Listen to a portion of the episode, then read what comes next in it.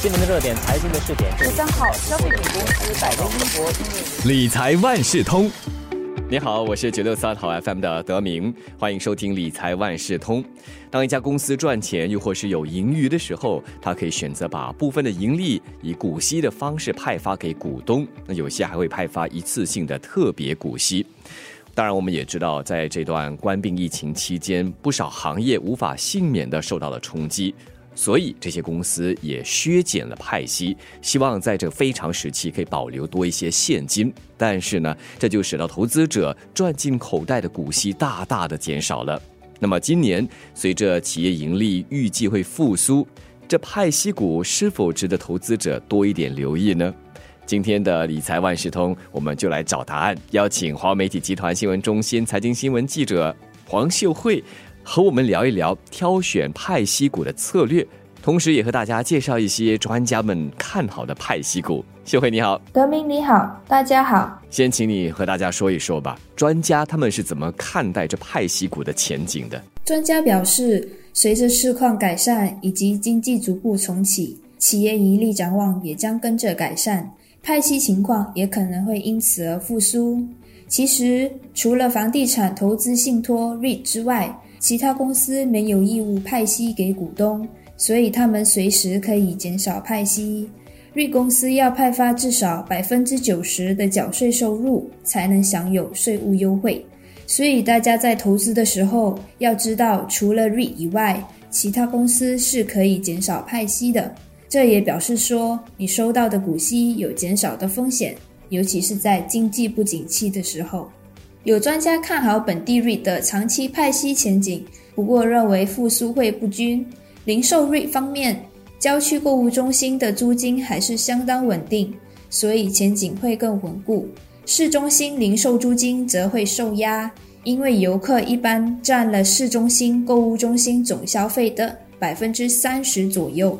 防御型工业和数据中心瑞则有能力展现韧性的增长。他们主要从疫情加速的结构趋势，比如说电子商务以及云端服务中受惠。另外，有分析师看好腾飞瑞兹 （Ascendus REIT） 的资产组合，表示它能够受益于物流、科技、制造业和生物医药领域的需求增长。雅诗格公寓信托 （Escort Residence Trust） 比同业更快复苏。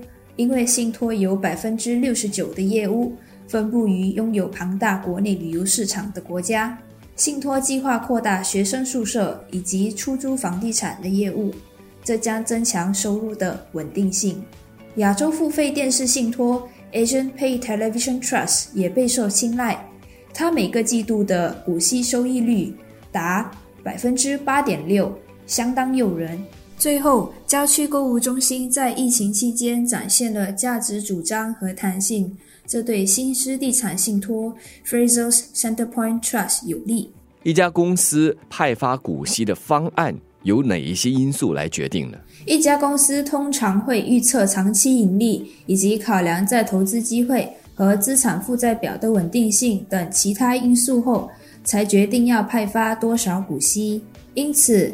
派息股对大量资本投资的需求相对较低，它们一般来自成熟的行业，比如餐饮、零售、酒店、电力和公用事业等等。相反的，高增长公司在处于早期增长阶段时，不太可能派发高股息，因为他们需要在资源、技术、人才等方面不断投资。这些高增长公司一般是互联网。电子商务、云端、数据中心、生物技术和电动汽车等业者。同时，股息派发率也受到宏观环境的影响。在去年七月和八月时，为了确保本地银行和金融公司保持良好的贷款能力，新加坡金融管理局要求本地银行节制派息，将二零二零财年每股总派息限制在前一个财年的百分之六十。并提供以股代息的选择。金管局于七月二十八日才宣布解除这个派息限制，这对投资者来说是件好事，因为银行在派息方面就不用再受到限制。最近刚公布业绩的华侨银行和大华银行都宣布派发比去年同期更高的股息。不过，不是每一家公司都会派息，有些比如说盈利增长比较快的增长股，他们会专注于赚取更高的盈利，带动股价表现，通过资本增值的方式来回报股东。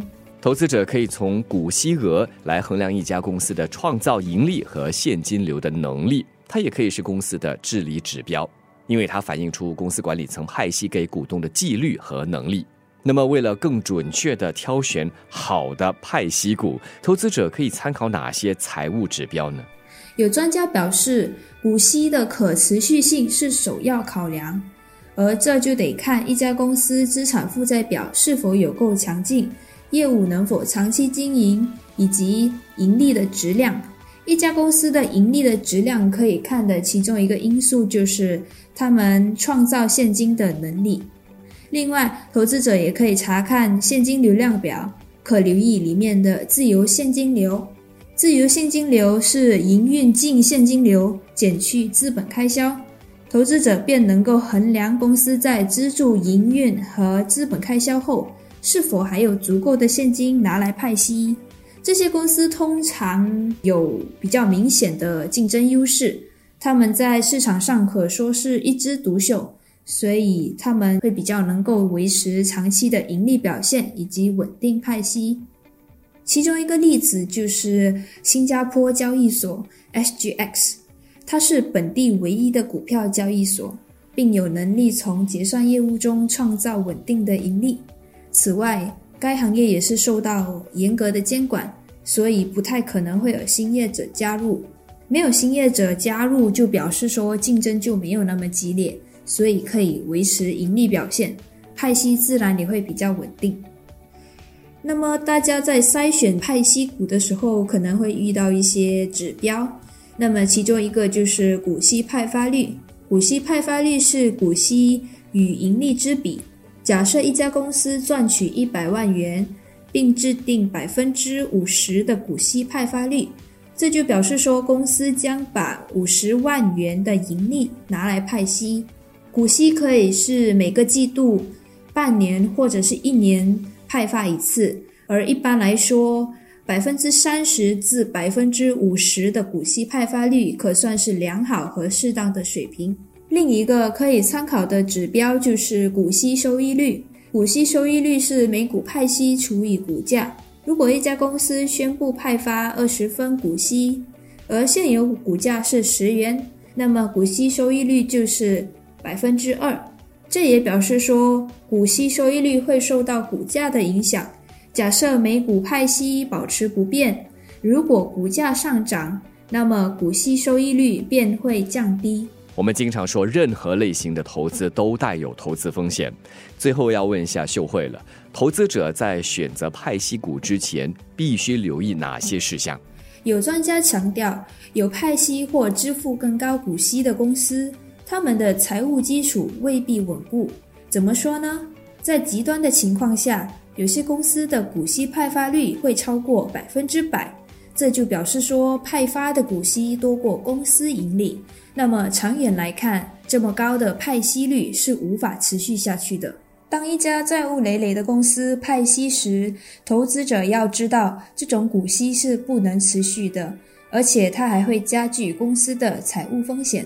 虽然 REIT 派发诱人的股息，但他们持有的现金不多，因为大部分盈利已经拿去派息。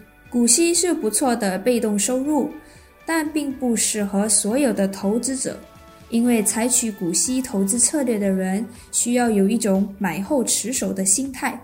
另外需要留意的是，股价波动往往会引发大多数投资者的恐慌情绪，所以呢，投资者要懂得分散风险，拥有比较多元化的投资组合。谢谢华为媒体集团新闻中心财经记者黄秀慧，今天就和我们聊有关挑选派息股的策略，对于专家们所给予的一些派息股的建议，也供大家做些参考。